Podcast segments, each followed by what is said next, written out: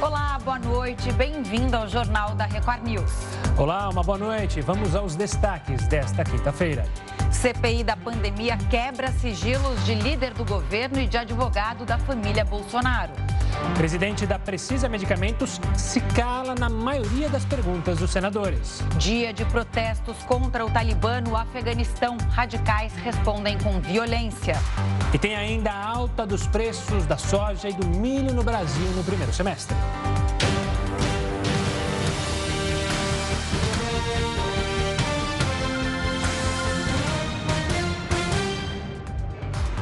A CPI da pandemia determinou hoje a quebra de sigilos do líder do governo na Câmara e do advogado da família Bolsonaro. Influenciadores e blogueiros considerados bolsonaristas tiveram a quebra de sigilo aprovada logo na abertura da sessão desta quinta-feira. Os senadores aliados ao presidente Jair Bolsonaro tentaram impedir, alegando uma caça à liberdade de expressão. Além disso, a CPI também aprovou a quebra de sigilo fiscal do líder do governo na Câmara, deputado Ricardo Barros, e de Frederico Assef, que se apresenta como advogado da família do presidente. Em mais uma sessão dedicada ao caso Covaxin, o dono da Precisa Medicamentos, Francisco Maximiano, depois a comissão. O laboratório Bharat Biotech é a fabricante da vacina indiana e a Precisa atuou como intermediária na negociação com o Ministério da Saúde. A empresa nunca divulgou os detalhes do contrato. Maximiano iniciou o depoimento dizendo que ficaria em silêncio. Senhor senador, com todo respeito, eu vou exercer a prerrogativa garantida a mim pela decisão do STF, a minha autodefesa. Vou permanecer em silêncio. Essa prerrogativa foi concedida pelo Supremo Tribunal Federal em um habeas corpus. E ainda em relação à CPI, a ministra do Supremo, Carmen Lúcia, deu prazo de 24 horas para a CPI da pandemia prestar informações sobre a quebra de sigilo do líder do governo na Câmara, Ricardo Barros. A defesa do deputado acionou o STF com dois argumentos que a comissão do Senado não tem o poder de quebrar sigilo de um deputado federal e defende que a medida não foi devidamente fundamentada. Vamos agora até Brasília com o Luiz Fara Monteiro. Fara, uma ótima noite para você. Um super prazer ter a sua companhia aqui no Jornal da Record News. Boa estreia aqui com a gente.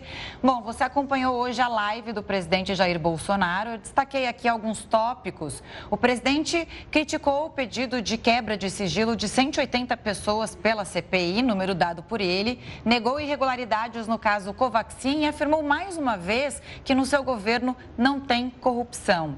Queria que você comentasse sobre a live. E o que, que você destaca também, Fara? É verdade, Camila. Obrigado. Boa noite a você, ao Gustavo e a todos que nos acompanham. O presidente Jair Bolsonaro, na transmissão tradicional de quinta-feira à noite, fez um comentário sobre esses 187 pedidos é, votados na Comissão Parlamentar de Inquérito hoje, que investiga supostas irregularidades no combate à pandemia. Bolsonaro disse, inclusive, que até ele fez, fez uma ironia, né, dizendo que até ele poderia estar entre os incluídos nesses pedidos de quebra de sigilo.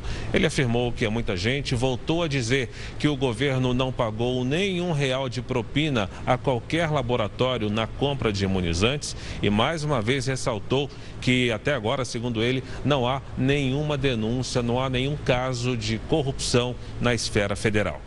O presidente convidou para a live desta quinta-feira o presidente da Caixa Econômica Federal, Pedro Guimarães, que voltou a dizer que a Caixa apresentou um lucro recorde no primeiro trimestre desse mês. E o destaque eh, da participação do presidente da Caixa foi sobre um prejuízo, segundo ele, de 10 bilhões de dólares em operações de empréstimos do Brasil feita a outros países nas gestões anteriores, sobretudo nas gestões petistas dos ex-presidentes Dilma Rousseff e Luiz Inácio Lula da Silva. Pedro Guimarães voltou a reforçar que esse prejuízo foi alto, 10 bilhões de dólares, e que a Caixa, inclusive, chegou a utilizar recursos do FAT, do Fundo de Amparo ao Trabalhador, para quitar parcelas inadimplentes de alguns países, como Venezuela, Cuba, Argentina e Angola.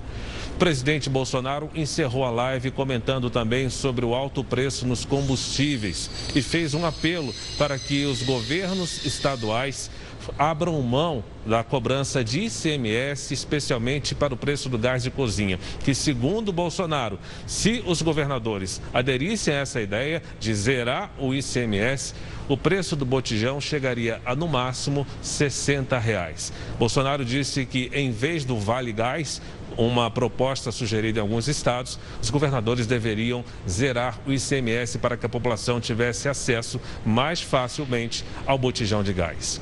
Camila, Gustavo, de Brasília, Luiz Fara Monteiro. Obrigado, Fara, pelas suas informações e volte sempre. Uma ótima noite. A gente ainda fala de Brasília porque a Câmara dos Deputados aprovou hoje o projeto que prevê punição mais severa para quem matar policiais e militares no exercício da função. O projeto determina ainda que o recolhimento desses presos seja preferencialmente em presídio federal. Agora, o texto segue para o Senado. Vamos agora com a opinião do colunista Augusto Nunes. Boa noite, Augusto. Boa noite, Camila. Boa noite, Gustavo. Boa noite a você que nos acompanha. Até as eleições de 2020, um candidato a deputado que tivesse mais de um milhão de votos, por exemplo, elegia outros três ou quatro candidatos pertencentes às siglas unidas numa mesma coligação. Em 2010, por exemplo, o humorista Tiririca candidatou-se pelo partido a que estava afiliado, que disputava a eleição coligado com mais quatro siglas. Ao conquistar cerca de 1 milhão e 200 mil votos, Tiririca conseguiu o suficiente para preencher quatro vagas na Câmara. As três que sobraram foram preenchidas por candidatos de outros partidos, provavelmente desconhecidos por quem havia votado em Tiririca. Esse sistemático desrespeito à vontade do eleitor, repetido em todas as eleições para o poder legislativo, foi abolido pelo Congresso em 2018. Nas urnas de 2020, o novo sistema funcionou muito bem. Nenhum vereador se elegeu com votos alheios. Funcionou tão bem que a Câmara acaba de ressuscitar as coligações espertas. O Senado é composto por gente escolhida em eleições majoritárias. Tem o dever de enterrar de vez essa velharia tão apreciada por políticos aos quais falta voto e sobra instinto de sobrevivência eleitoral. Obrigado, Augusto. Olha, a construtora assinou acordo com o governo de Minas Gerais por fraudes em obras. A gente volta em instantes com essa e com outras informações. O Jornal da Record News está de volta e você pode acompanhar a gente ao vivo no R7, no YouTube, no Facebook, no Twitter e no aplicativo da Record News. Em discurso em Belém, o presidente Jair Bolsonaro reforçou as responsabilidades de André Mendonça no STF e afirmou que o presidente eleito em 2022 deve indicar mais que um ministro para a Suprema Corte. Temos um presidente que pode, por vezes, tropeçar nas palavras pode, às vezes, não ser muito feliz nos seus posicionamentos. Mas os senhores têm um presidente que fala a verdade acima de tudo. Um governo que não engana o seu povo, que não procura usar palavras macias, suaves, para poder atingir objetivo que não interessa à sua nação. Sabia que quase tudo que nós fazemos passa pelo parlamento brasileiro. Temos tido um bom retorno do parlamento. Sabemos de que o outro poder, ao lado, o Supremo Tribunal Federal, uma ou outra pessoa iria nos atrapalhar. Mas acreditamos que este Supremo, assim como o Parlamento, assim como o Executivo, aos poucos vai mudando. Mais do que um compromisso com vocês, um compromisso com a minha consciência, em indicar uma, duas, uma das duas vagas para o Supremo Tribunal Federal, um irmão nosso, terrivelmente evangélico.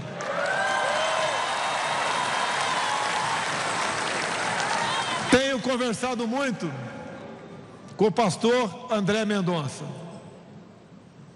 porque a vida dele também vai mudar. As suas responsabilidades serão majoradas. Decisões difíceis ele tomará também. Mas fiz um pedido para ele, ou melhor, uma missão eu dei para ele. E ele se comprometeu que irá cumpri-la. Toda a primeira sessão da semana, no Supremo Tribunal Federal, ele pedirá palavra e iniciarão os trabalhos após uma oração.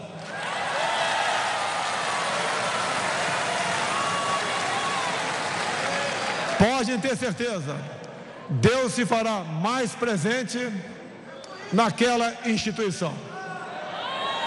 Onde entra a palavra de Deus, entra a harmonia, entra a paz, entra a prosperidade.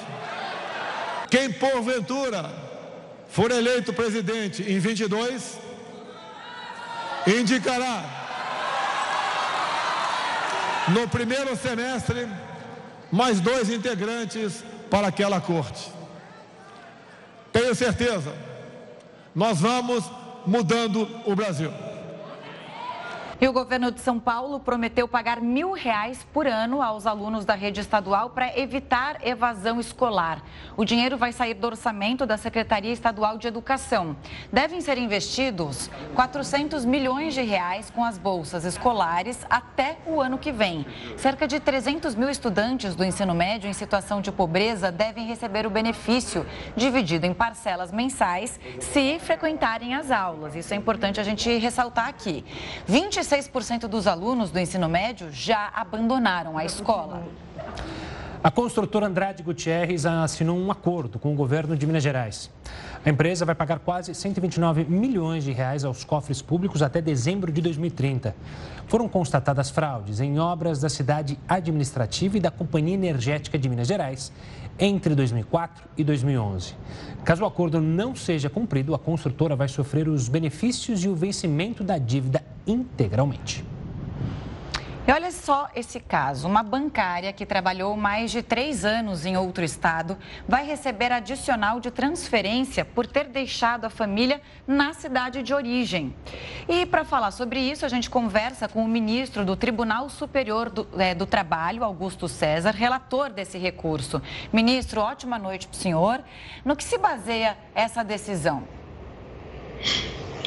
Boa noite, jornalista Camila Busnello. Boa noite, é, caro jornalista Gustavo. Na, na, verdade, essa decisão, decisão trata da, do adicional de transferência. O adicional de transferência ele, ele é devido por lei sempre que o trabalhador é transferido para outra localidade onde tem que fixar a residência, onde ele não consegue é, trabalhar sem mudar a sua moradia. A lei diz simplesmente isso, mas a nossa jurisprudência no Tribunal Superior do Trabalho tem entendido que alguns critérios objetivos podem ser estabelecidos para que a gente saiba se aquele, a intenção foi transferir definitivamente ou provisoriamente. Porque o Tribunal Superior do Trabalho, apesar de a lei não dizer isso textualmente, tem entendido que só se justifica o adicional de transferência quando a transferência é, gera uma permanência provisória, apenas transitória, que é aquela transferência que gera também uma situação mais desconfortável para o trabalhador, alguma adversidade para a vida dele, para a família dele.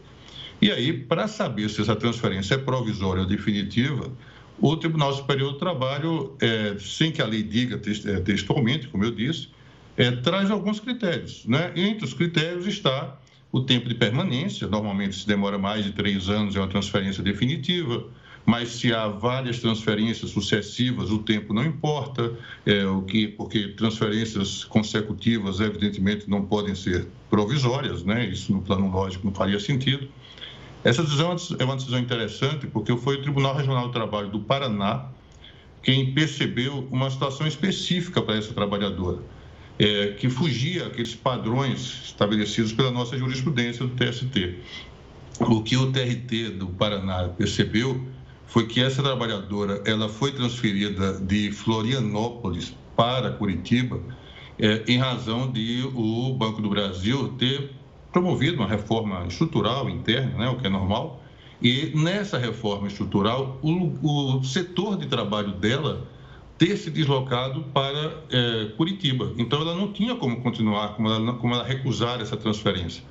E a expectativa de que essa transferência fosse revertida era tal que, e isso ficou apurado no, no Tribunal Regional do Trabalho, que ela manteve a família dela em Curitiba e, ao final de três anos e pouco, ela pede, inclusive, ao banco para retornar para Curitiba, né? porque aquela, a, a concentração é um, um, setor de trabalho chamado NUCACS, né? Núcleo de Apoio ao Setor de Crédito, alguma coisa assim. É, é, aquela concentração de, de, de, esforços ali em Curitiba já se tinha esgotado, já se tinha exaurido, enfim, ela tinha cumprido o papel dela, que era o caso de retornar. Então, é, essa situação concreta, de fato, né, fez o Tribunal Regional do Trabalho perceber que não se podia cogitar de uma transferência definitiva, que essa transferência era uma transferência provisória, é, não obstante esse tempo de permanência em Curitiba tivesse durado mais de três anos. Então, a, é um pouco que a jurisprudência, o sistema de precedentes judiciais chama de distinguish, né, que é a, aquele elemento de distinção que faz com que a jurisprudência que está assente, que está consolidada, não possa ser aplicada, porque a gente tem que levar em conta a situação concreta, né? aquelas peculiaridades da situação concreta que não podem ser é, ignoradas na hora de julgamento. Ministro, uma boa noite, Gustavo aqui falando. Você falou em jurisprudência. Eu queria entender se essa decisão da Justiça do Trabalho, nesse caso específico, ela é uma decisão vinculante, ou seja, ela vai poder valer para outros casos parecidos com o caso dessa bancária? Meu caro Gustavo, a jurisprudência ou a, a conduta do TST, é, é, é, da cultura do TST, cessioso em relação à adoção da jurisprudência e essa é uma característica também da Justiça do Trabalho. Então, evidentemente que há uma autoridade, autoridade né, nessa decisão, que é uma autoridade natural né, de toda decisão judicial de um órgão é, colegiado. Mas ela não é vinculante nesse sentido da sua pergunta, no sentido de ter uma força normativa.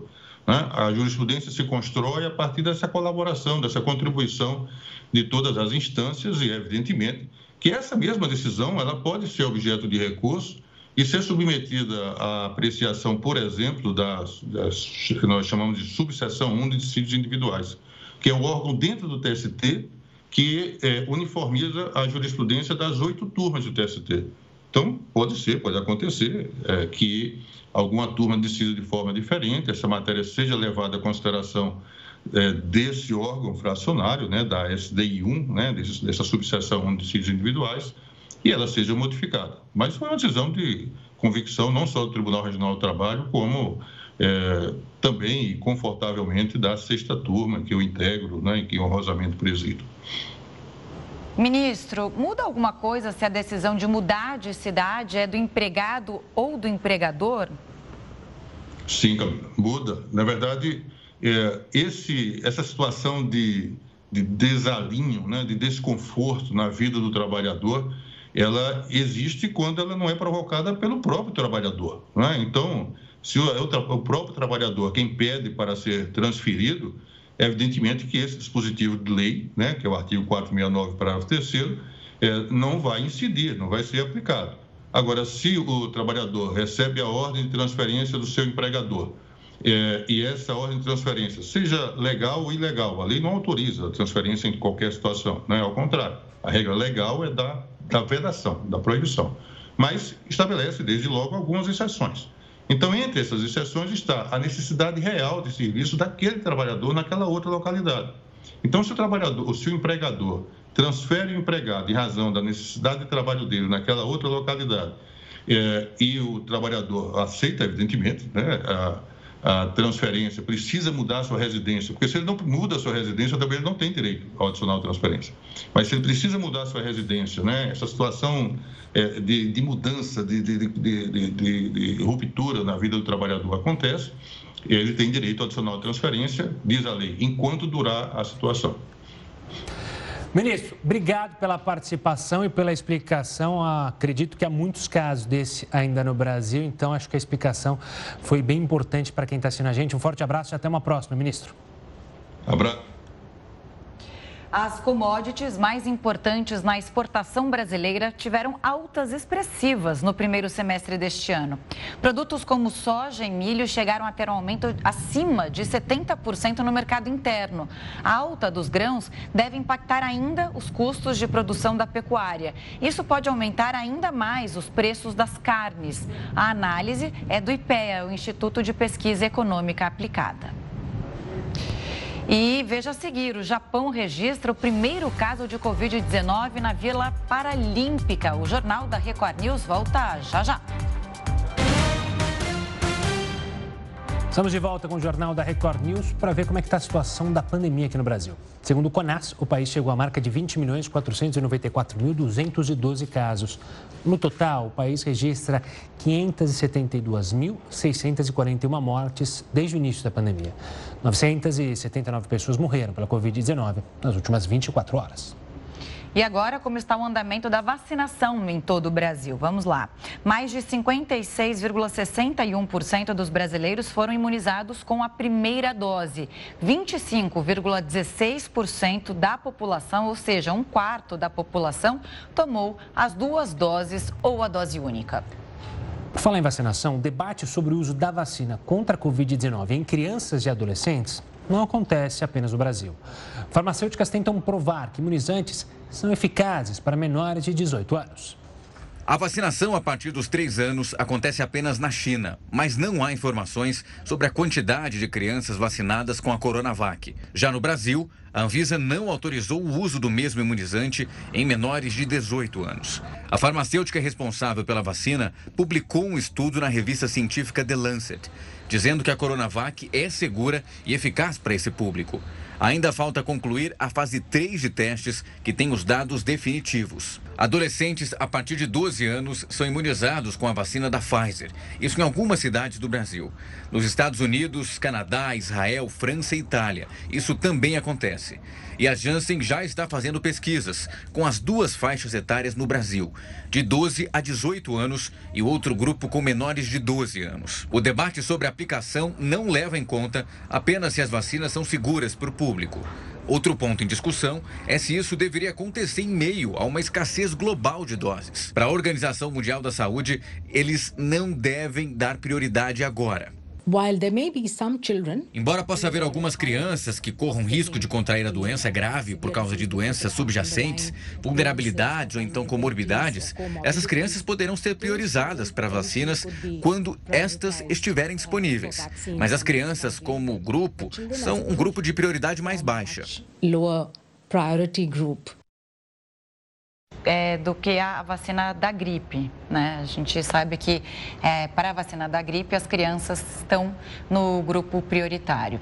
E o Ministério da Saúde vai antecipar a chegada de quase 4 milhões de doses de vacinas contra a Covid-19 ainda este mês.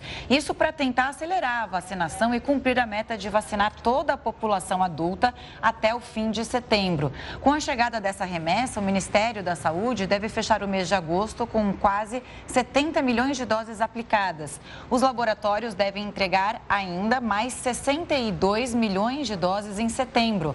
Até o momento, mais de 207 milhões de doses foram entregues ou estão em processo de distribuição a estados e municípios. A eficácia das vacinas Pfizer e AstraZeneca diminui contra a variante Delta. É pelo menos o que mostra um estudo da Universidade de Oxford. Três meses depois da aplicação da segunda dose, a eficácia da Pfizer foi de 85% para 75%. Já a AstraZeneca caiu de 68% para 61%. Os pesquisadores avaliaram mais de 3 milhões de amostras coletadas do nariz e da garganta dos voluntários. E cinco países liberaram a compra da vacina contra o coronavírus por empresas privadas. Assunto para ele, o Heródoto Barbeiro. Heródoto, boa noite para você. Há um choque entre o programa público de imunização com o particular, né? Aqui no Brasil isso é super polêmico. Aliás, não é só no Brasil, Camila, que é polêmico, é polêmico em vários lugares do mundo. Para que a iniciativa privada possa comprar vacinas e poder distribuir para seus funcionários, por exemplo, tem que ter vacina. Tem vacina? Tem. Por quê? Porque o mundo está produzindo uma quantidade gigantesca. A gente tem dito aqui que ah, estão ganhando muito dinheiro, né? estão vendendo vacina no mundo inteiro e está sobrando vacina para vender para iniciativa privada. Agora é o seguinte: é, são cinco países. Um deles é nosso vizinho aqui, a Colômbia. A Colômbia, desde o mês passado, ela já começou então a permitir que as empresas privadas comprassem vacina para aplicar nos seus funcionários. Paga? Não, não paga. É, é, é, grátis, quer dizer, grátis, sabe como é que é? Não tem almoço grátis, né? Mas a empresa, ela banca isso e ela aplica no funcionário. Estava olhando aqui, a, a Colômbia tem 1 milhão e 300 mil funcionários na área da indústria, 5 mil empresas. E elas já começaram a vacinar. E a primeira empresa, ela tem ligações aqui no Brasil, aqui no Brasil ela chama Vivo. Lá na Colômbia ela chama Telefônica, é a mesma. A Telefônica foi a primeira empresa da Colômbia que comprou vacinas da Pfizer, da AstraZeneca e da Sinovac para aplicar nos seus funcionários. E o governo disse que tudo bem, pode aplicar, não tem problema nenhum. Está achando, inclusive, seu governo colombiano, de que isso pode acelerar a aplicação das vacinas na Colômbia. O México também está fazendo mais a, a mesma coisa. E há outros países que eu não citei aí, porque são países da Ásia. Mas os dois nos interessam, o México e também a Colômbia. Curiosamente, em vez de haver conflito, Camila, está havendo uma parceria. Aliás, eles estão chamando de parceria público-privada. Geralmente eu pensava que parceria público-privada é para construir metrô, para construir ponte. Não, é uma parceria público-privada para aplicação da vacina. Agora, é? já disse alguém lá, acho que foi o Deng Xiaoping, uh, não me interessa a cor do gato se o gato pega o rato. Ou seja, não me interessa quem está aplicando a vacina, se a vacina estiver sendo aplicada e a população estiver é, imunizada. É polêmico? É polêmico, mas é para todo mundo que é está em casa acompanhando a gente agora pensar a respeito. E o importante, como você falou, não é importante a vacina estar tá aplicada, o importante é o convencimento à população do país da importância da vacinação, né, Heroto? Felizmente aqui no Brasil a gente tem uma aceitação das vacinas enormes. As pessoas querem se vacinar. A gente vê fila de pessoas na vacinação. Óbvio que, infelizmente, tem um outro caso de gente que quer escolher a vacina. Mas, pelo que a gente tem acompanhado, é uma minoria, né, Heroto? Exatamente. Agora, viu, Gustavo? Acho que ficaria mais fácil você convencer pequenos grupos. Do que, lógico, a população como inteira tem que entender que é importante a gente se vacinar, nós estamos todos nessa. Mas eu digo, se você tem um pequeno grupo, por exemplo, de 1.500 funcionários, uma empresa eu acho que o departamento de RH, mais o departamento uh, de, de, enfim, de bem-estar da empresa, está muito mais perto da pessoa para conversar com as pessoas, para explicar a importância. Eu acho que isso ajudaria. Mas, como eu disse, é uma questão polêmica, cada um de nós aí pode ter a sua própria opinião a respeito. Gente, tem uma diferença também, né? Uma coisa é uma empresa comprar a vacina para é, aplicar a vacina nos funcionários. A outra é qualquer pessoa poder comprar a vacina e as empresas privadas começarem a, a vacinar diretamente a população. Porque a polêmica, pelo menos aqui no Brasil, é que os mais ricos seriam privilegiados. Quem tem dinheiro vai conseguir se vacinar, quem não tem dinheiro não conseguiria se vacinar, até porque faltam doses é, pelo mundo, né? É, tem, tem, tem países em que se sobra vacina, como os Estados Unidos, mas a gente tem uma falta de doses de vacinas tanto que a gente quer tentar acelerar a vacinação e a gente fica esperando as remessas chegarem do exterior, né, Heródoto? É bom a gente explicar essa diferença, porque é, é, e pra, pra, quando a, a empresa assume essa responsabilidade, fica mais fácil para o controle. Exato. Agora vamos ver como é que vai sair a Colômbia, o México e outros países que entraram por esse caminho. E talvez aí a gente tenha em breve um resultado favorável ou desfavorável. Um caminho talvez para ser trilhado. Herói, daqui a pouco a gente volta a se falar aqui no jornal da Record News. O Herói falava de Colômbia, de México, vamos falar da Espanha, porque um tribunal de lá ordenou a suspensão do toque de recolher em Barcelona e em grande parte da Catalunha. A medida limitava a movimentação dos moradores entre 1 e 6 da manhã, mas as autoridades prorrogaram a restrição de aglomerações em locais públicos. E o Japão registrou o primeiro caso de Covid-19 na Vila Paralímpica, em Tóquio. Os Jogos Paralímpicos começam em cinco dias. De acordo com o comitê organizador, o paciente não é atleta. O Japão segue em estado de emergência por causa da pandemia. Brasil novamente. Quem recusou a vacina contra o coronavírus por causa da marca terá uma segunda chance aqui em São Paulo. A partir de hoje está liberada a aplicação da primeira dose para quem escolheu a marca e voltou para o fim da fila. Lembra dessa decreto decidido aqui, dessa lei criada aqui em São Paulo? Eles têm direito a se vacinar. mas novamente não podem escolher o fabricante da vacina. E o influenciador digital Raulzito foi indiciado pela polícia por estupro de vulnerável. As vítimas são jovens do Rio de Janeiro. Raulino de Oliveira Maciel está preso temporariamente desde o dia 27 de julho.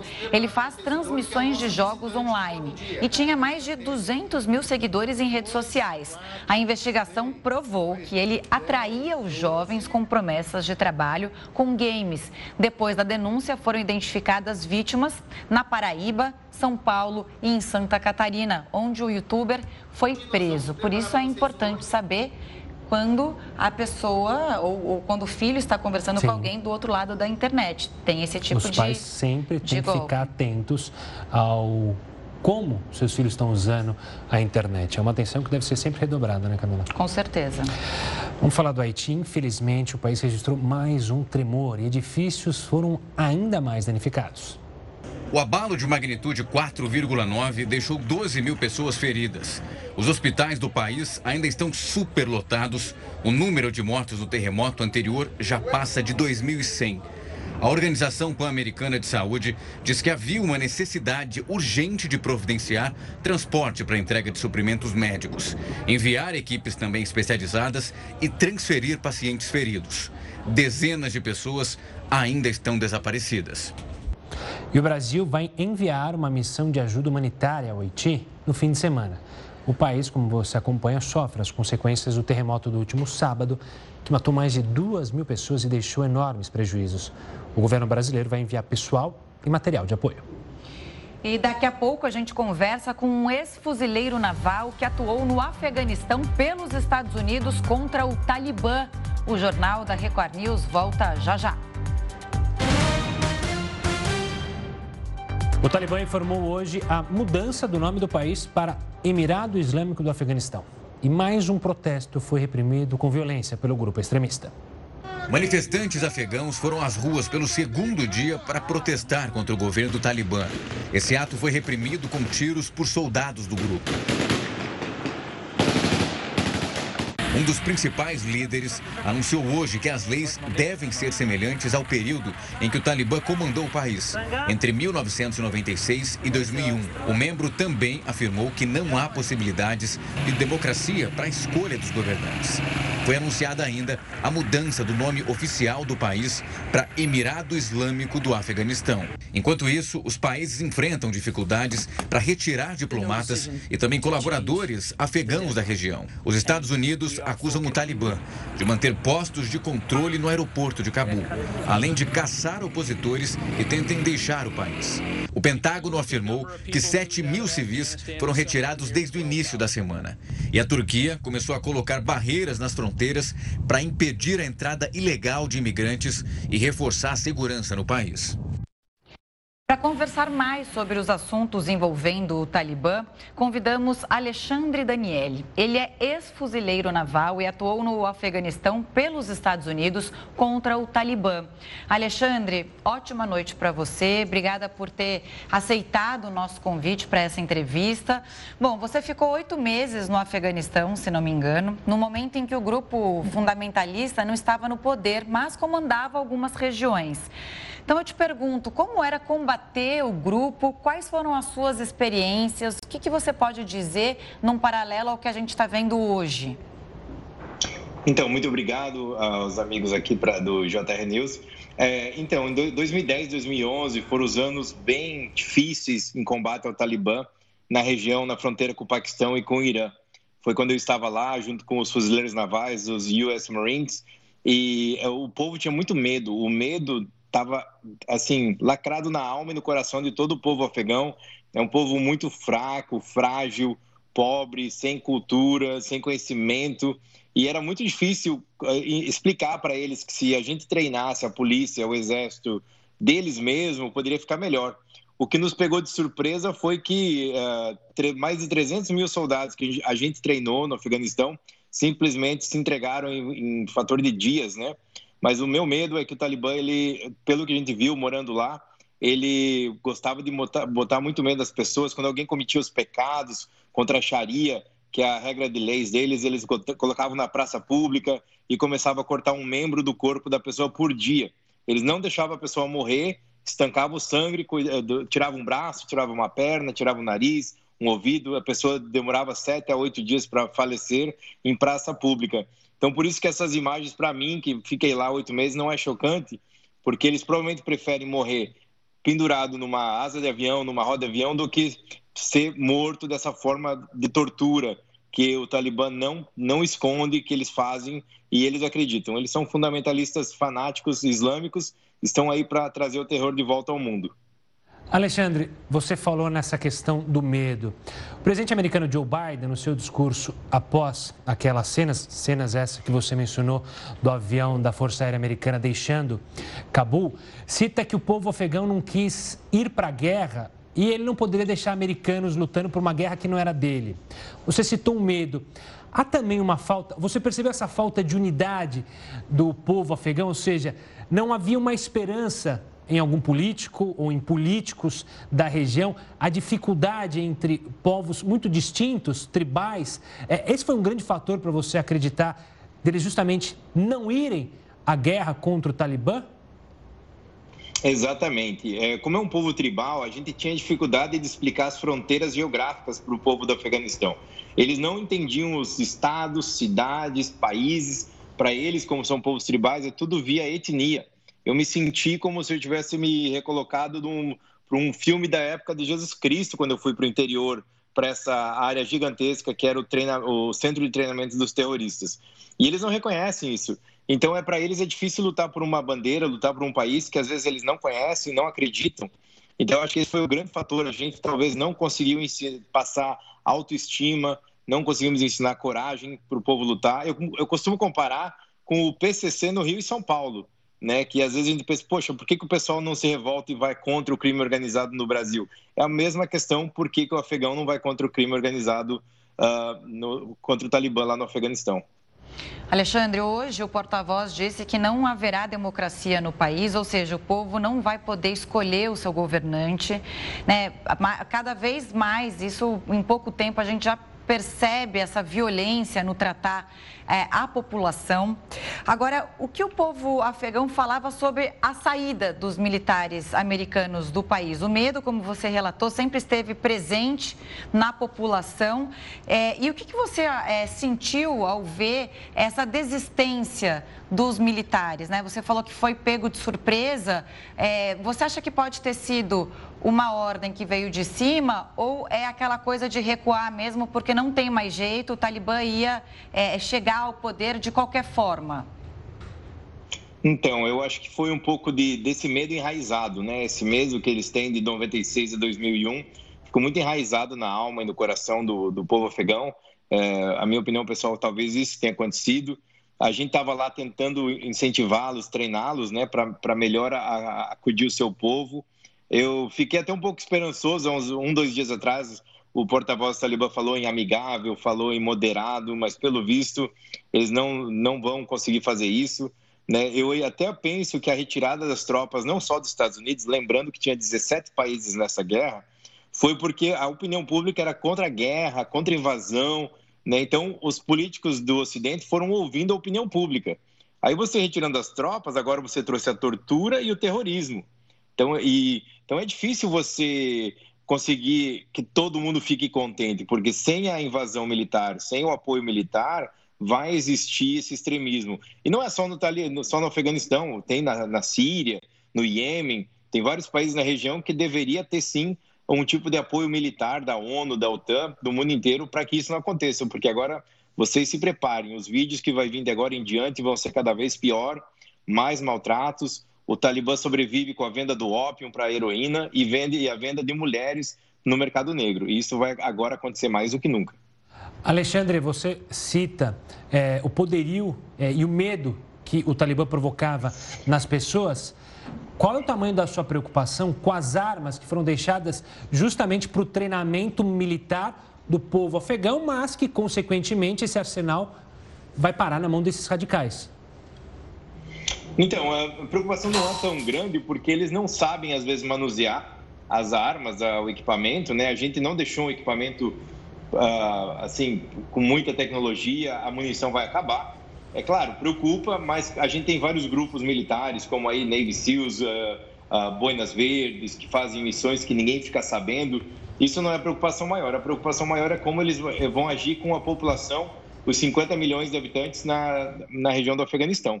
Porque Cabul talvez seja bonitinho, seja o lugar menos pior, porque é uma cidade grande, moderna, tem várias mídias, várias câmeras, mas o meu medo maior é com o resto do país, onde poucas câmeras vão chegar, poucas ajudas vão chegar e eu acho que vai complicar. Eu acho que os grupos terroristas fundamentalistas já estão usando redes sociais, uh, melhoraram tecnologicamente para fazer mais recrutamento e eu acho que esses 5 a 10 anos que nós tivemos pouquíssimos atentados de fundamentalistas islâmicos na Europa, Estados, América do Norte, talvez voltem e voltem mais fortes. Alexandre, a maior ironia é que os Estados Unidos passaram anos treinando, como você mesmo disse, o exército e a polícia afegã, para justamente não acontecer o que a gente está vendo nos últimos dias. Apesar de ter ficado 20 anos no Afeganistão, você considera essa missão americana um fracasso? Não, não é um fracasso, porque o que tinha que ser feito de treinar, ensinar, levar, pegar na mão, fazer junto, foi feito. Agora é que nem um filho. Um filho você cria e uma hora você tem que deixar esse filho sair de casa e tentar andar sozinho. Agora, isso não pode ser refletido na culpa da OTAN, porque tudo que poderia ser feito foi feito. Criamos escolas, clínicas, né, várias redes, levamos internet para o país todo, eletricidade. Eu acho que não foi a, a falha maior foi do povo afegão que não conseguiu se defender. Infelizmente era algo que estava fora do nosso poder, era essa vontade deles de lutar contra o Talibã. Alexandre, muito obrigado pela sua participação aqui conosco, por essa conversa, infelizmente, para falar de um tema nada agradável. Um forte abraço e até uma próxima. Olha, um homem que ameaçava realizar um ataque à bomba perto do Congresso dos Estados Unidos acabou preso pelas autoridades. Mais informações com a correspondente Evelyn Bastos. Olá, a polícia do Capitólio aqui dos Estados Unidos prendeu há pouco Floyd Ray Roseberry, o homem que dizia carregar explosivos perto da biblioteca do Congresso em Washington. Ele afirmava que o veículo que conduzia estaria carregado com explosivos. A negociação durou várias horas. O chefe da polícia do Capitólio, Tom Manger, acrescentou que Roseberry teve perdas recentes na família e disse que a polícia não está ciente de que o homem tenha alguma experiência militar. A polícia acredita que ele agiu sozinho e ainda investiga o material armazenado no veículo. Roseberry tem 49 anos em seu perfil da internet, ele fazia postagens contrárias ao governo do presidente Joe Biden e havia há pouco compartilhado um vídeo de Donald Trump Jr. sobre a crise no Afeganistão. A Câmara e o Senado não estão em sessão nesta semana e poucos legisladores estão em Washington. Mas os membros das equipes do Congresso trabalhavam no complexo no momento da ameaça. Evelyn Bastos, para a Record News. E os preços de carros novos e usados disparam no Brasil. Heroto, qual é o motivo desse aumento? Como é que está a situação em outros países? Está parecida com o que a gente está vivendo aqui ou não é para tanto? Gustavo, todo mundo está colocando tudo a culpa na pandemia. Eu também já botei a culpa na pandemia. Eu já não paguei o condomínio esse mês, eu estou botando culpa na pandemia. Pandemia é o novo mordomo. É, botando a culpa na pandemia. Então, os carros estão mais caros no Brasil, culpa da pandemia. Mas sabe que teve uma, uma pesquisa feita em mais de 40 países do mundo para ver o seguinte: onde é que os carros ficaram mais caros e onde eles ficaram mais baratos? O Brasil está no ranking dos cinco carros mais baratos. Tem uma ideia? O, mais, o, país mais caro do mundo é a Turquia. Eu até achei estranho, é a Turquia, é a Turquia. Então vem a Turquia, em segunda vem Los Hermanos, aí os nossos vizinhos, Argentina. Depois vem a Colômbia, Uruguai e em quinto lugar vem o Brasil. Então são cinco lugares onde os carros encareceram mais do mundo. Eu falei brincando que o motivo é a pandemia, mas de fato, segundo o levantamento, a culpa também é da pandemia. Agora, não é só da pandemia. Hoje mesmo eu estava olhando aqui, o dólar subiu novamente. Vocês viram lá? Foi lá para cima, 5 e cacetada, 5,37 e tal. Com o dólar mais caro, obviamente o carro fica mais caro. Por quê? Porque hoje não é como antigamente, quando você tinha uma fábrica de automóvel e ela funcionava no sentido vertical. Ou seja, ela produzia desde a roda até a carroceria. Hoje não. Ela compra um pedaço aqui, o motor não sei aonde. E uma, parte dessa, do chamado autopeça vem do exterior. Vem da Tailândia, vem do Vietnã, vem da China, vem de vários lugares. Então, com o dólar desse jeito, né, elas entram mais caras aqui no Brasil. Esse, então, veja, pandemia, questão do dólar e outra, falta peça no mercado internacional, por incrível que pareça. Todas as empresas pararam, voltaram para o mercado e o mercado não tem, então, essa, essa forma de conseguir, uh, como é que dizer, suprir o mercado. Agora, vamos ver o outro lado. Onde é que os carros são mais baratos, se vocês quiserem dar uma chegadinha lá, para comprar um carro bem baratinho? Mais barato dos baratos, baratos é a Austrália. Em 40 países, a Austrália. O vice mais barato são os Estados Unidos da América. Como poderia, não poderia deixar de ser. Mas, de fato, a gente precisa lembrar que tudo isso aqui é, faz parte dessa, desse grande, vamos dizer, dessa grande economia internacional, aonde a indústria automobilística ainda tem uma importância extraordinária, ainda que uma parte dela esteja largando o chamado motor a gasolina e diesel e partindo para os motores elétricos ou híbridos, que em breve a gente vai ver aí nas ruas das grandes cidades brasileiras. Tá bom, Heródoto. Valeu, Heródoto. Obrigada. Nosso encontro marcado para amanhã, hein? Sextou amanhã, hein? tchau, tchau. Tchau, tchau. Tchau, tchau. E aí, você está gostando das reportagens e das entrevistas? Então, manda uma mensagem aqui para o nosso WhatsApp da Record News. Anota o número aí: 11 3300 5555. É bem fácil, né? Então, 11 3300 5555. A gente vai esperar a sua mensagem, tá?